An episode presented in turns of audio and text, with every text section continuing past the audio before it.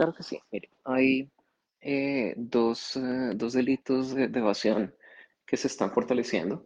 Uno es el delito de omisión de activos o declaración de pasivos inexistentes.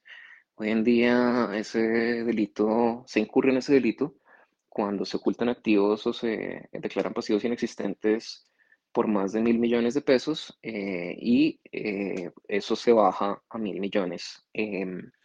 Y por otro lado existe el delito de defraudación, que es ya cuando usted le, le deja de pagar em, más de 250 millones de pesos al, al, Estado en impuestos. Eso se baja de 250 a 100 millones.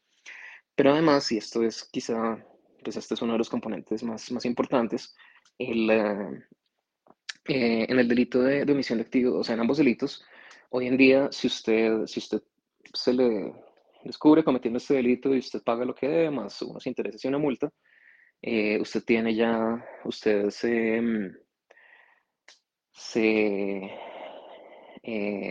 se, se, extingue la acción penal que, llaman los abogados y entonces no, no, no hay posibilidad de que vaya a la cárcel. Aquí, en cambio, para quienes reinciden en la omisión de activos o declaración de pasivos inexistentes, hay entre 4 y 9 años de cárcel y para quienes reinciden en la defraudación eh, hay entre 3 y 5 años de cárcel.